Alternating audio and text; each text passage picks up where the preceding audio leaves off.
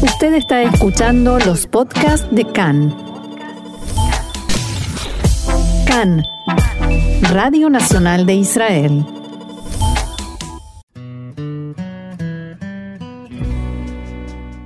Conversaciones sobre judaísmo, un espacio para la expresión judía desde distintos puntos de vista. Seguimos aquí en CAN, Radio Reca en español, Radio Nacional de Israel, y continuamos con el tema de la violencia de género, del cual veníamos hablando eh, en estos días en que señalamos, pero no solamente señalamos, reflexionamos y nos informamos también sobre el tema y aquí en CAN quisimos hacerlo desde distintos puntos de vista. Por eso estamos ya en contacto con Etel Barilka, quien es educadora especializada en género y judaísmo. Etel, shalom y bienvenida una vez más acá en español. Shalom, Roxana, un gusto estar contigo y con la audiencia. Igualmente, un gusto tenerte con nosotros. Y mi primera pregunta quizás sea un poco amplia, pero confío en tu poder de síntesis. Eh, ¿Qué nos dicen las fuentes sobre, las fuentes judías, por supuesto, sobre la violencia de género? Bueno, como dijiste, es un tema amplio, pero vamos a tratar de ser muy precisos porque creo que en este tema es importante la precisión. Eh, la violencia, desde el punto de vista de la óptica del judaísmo, está prohibida. Voy a leerte dos frases, si me permite. Sí, como no.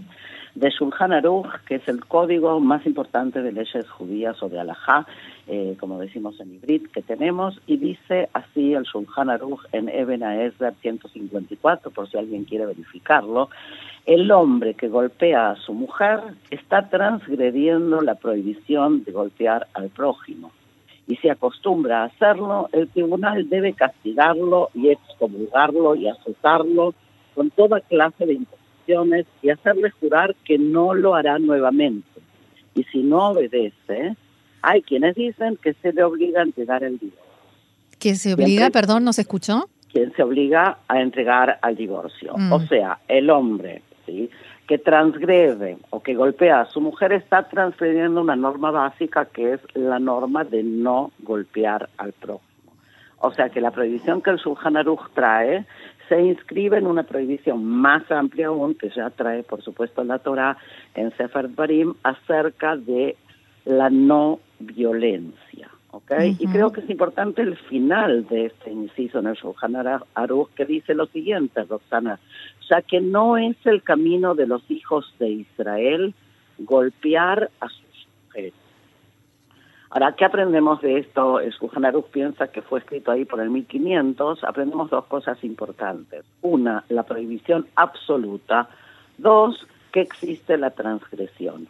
O sea que no estamos como judíos eh, lamentablemente, sí, eh, no estamos fuera de lo que es la estadística a nivel universal. Exacto. El tema de la estadística es claro, el tema de la violencia de género existe en todas las sociedades, lamentablemente.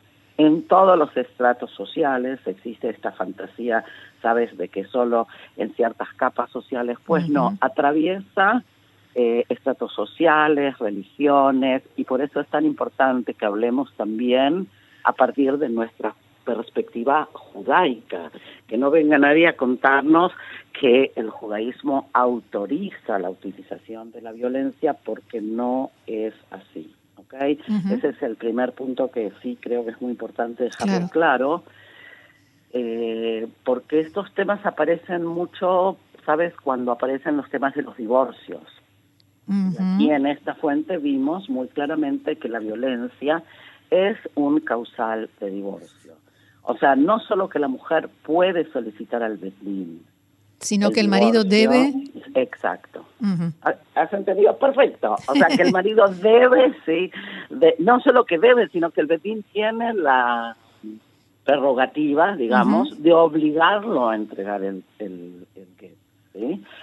Ahora, eh, para que no pensemos que esto es algo del 1500, hace unos meses en Israel tuvimos un psakdin, una... Una sentencia. Eh, una sentencia jurídica de un Betin exactamente sobre eso, o sea, que eh, se obligó al marido a entregar el divorcio en base al tema de violencia familiar. Y lo aclaro porque mucha gente confunde este concepto de Schlombait, ¿sabes? De la armonía en el hogar. Sí, de, la reconciliación, hacer las paces. Sí, como que uno está obligado. Es verdad que siempre se trata, por supuesto, eh, de hacer alguna clase de reconciliación en la medida de lo posible. De todas maneras, eh, es, eh, digamos, sabido o comentado que el divorcio en el rabinato, todo el mundo dice, yo al rabinato no quiero ir, es más difícil para la mujer.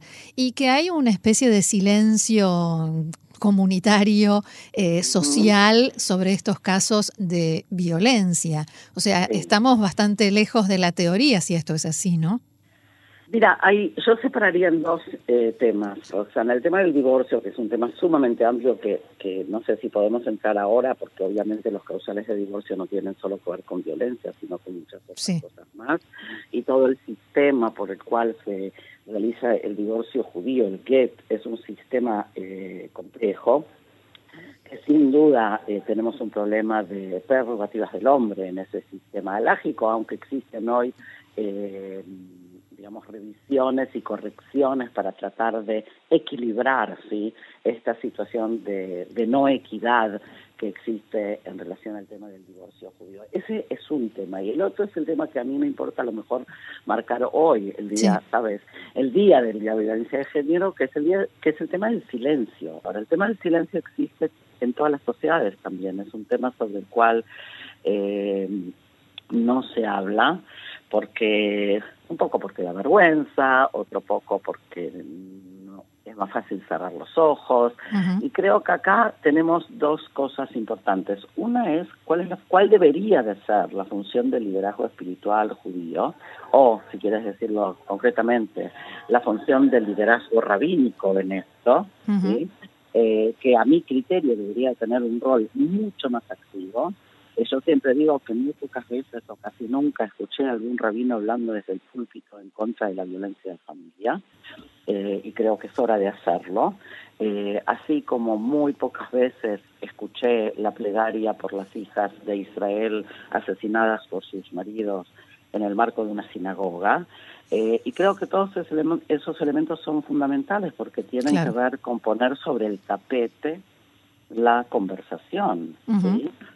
Eh, ahora, obviamente, de nuevo, esto no es un tema judío, pero en el marco de las comunidades judías hay estos dos fenómenos. Por un lado, por un lado hay mucho silencio, por el otro, déjame decirte también las cosas buenas. Hay comunidades que tienen organizaciones de prevención, de ayuda y de apoyo comunitaria a, eh, eh, a las mujeres que sufren de violencia familiar, incluido lo que nosotros llamamos de refugios ¿sí? para mujeres que, tenemos las dos cosas, pero es un tema, como bien dijiste, del que no se habla. Y ahí está la pregunta, ¿cómo hace la mujer que sufre estas circunstancias para acceder a ayuda si el tema no es hablado?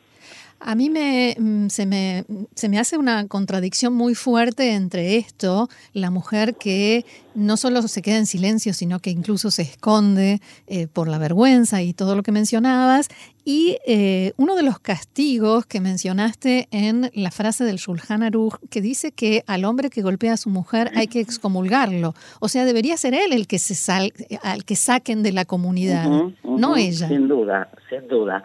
Pero eso, por eso lo marco, porque este es un tema que pasa tanto desde la norma judía como desde la ley eh, civil, ¿sí? El tema de que la mujer vaya al refugio hmm.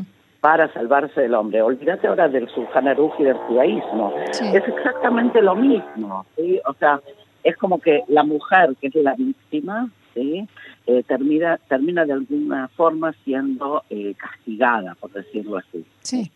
Eh, ahora, el, el, en, la, en el judaísmo existe este concepto de excomunión y existe un concepto que sí se aplica, porque el Jerem prácticamente no se aplica, pero sí se aplica el tema de lo que se llama en hebreo arhakot de Rabbeinu Gershom, que es algo así como distanciamientos sociales, ¿ok?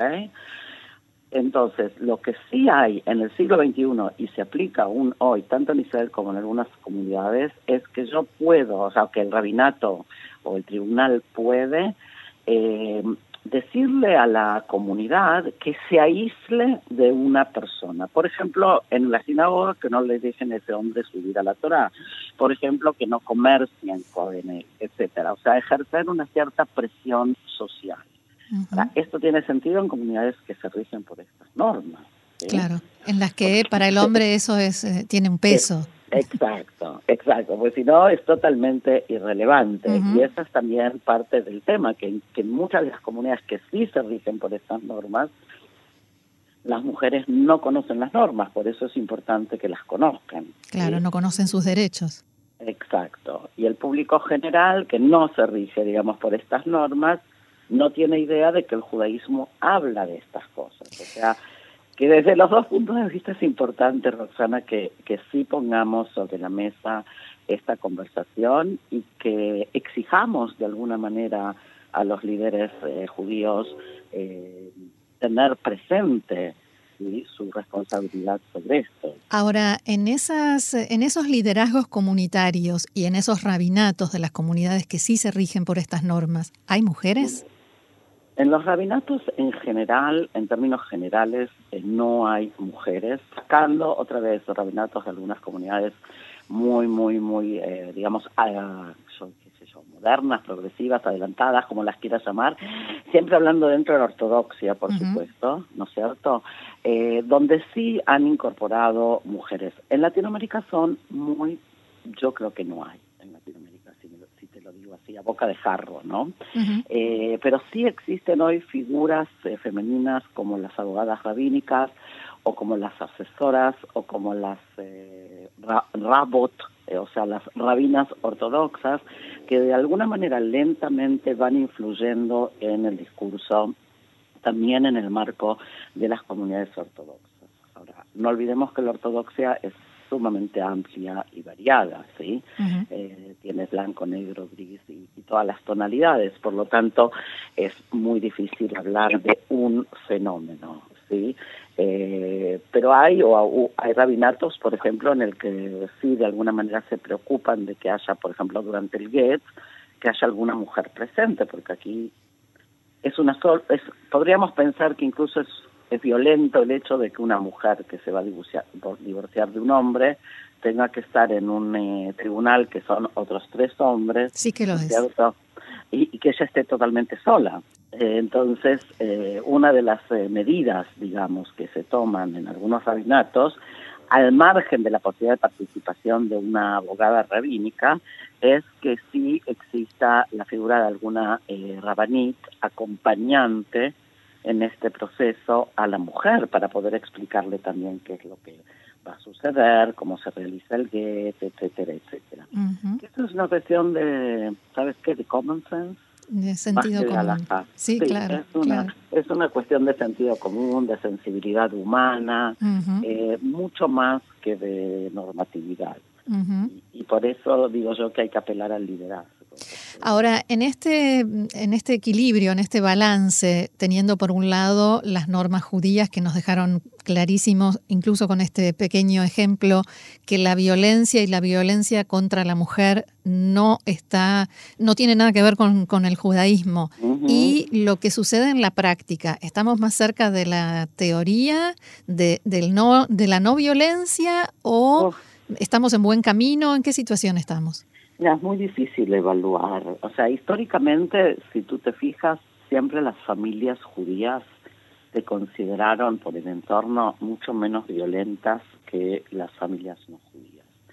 Yo creo que hoy la situación es diferente. No te puedo dar números porque de verdad no los tengo y cada comunidad eh, vive una realidad diferente. Obviamente lo que pasa en Israel también es muy ilustrativo y vemos que, que tenemos eh, un tema de feminicidio eh, elevado, ¿sí? elevado para la población que tenemos. Por lo tanto, yo no diría que estamos libres de, ese, de ese fenómeno en absoluto.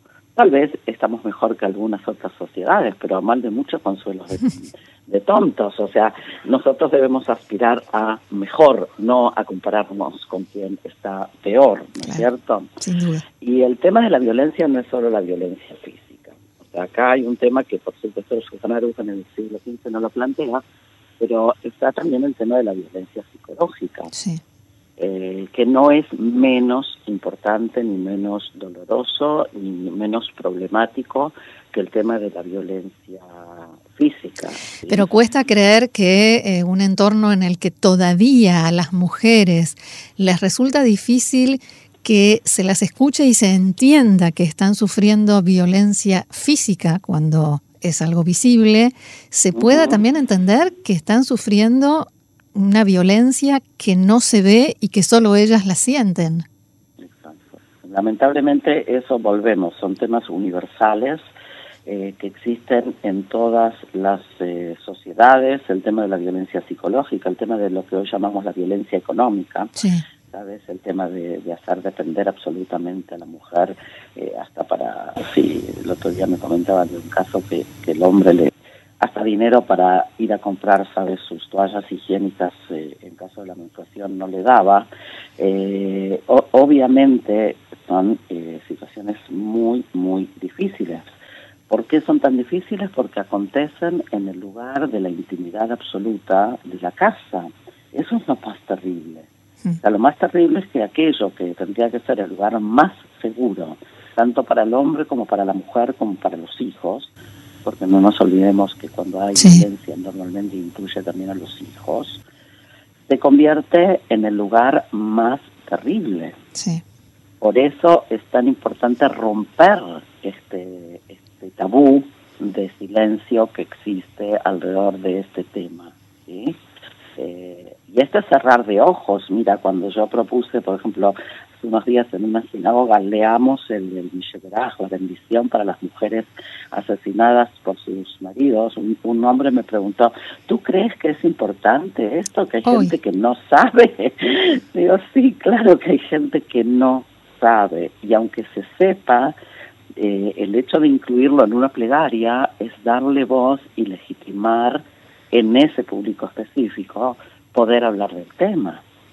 que los niños se escuchen. Claro. Hay una, función educativa muy importante. Claro.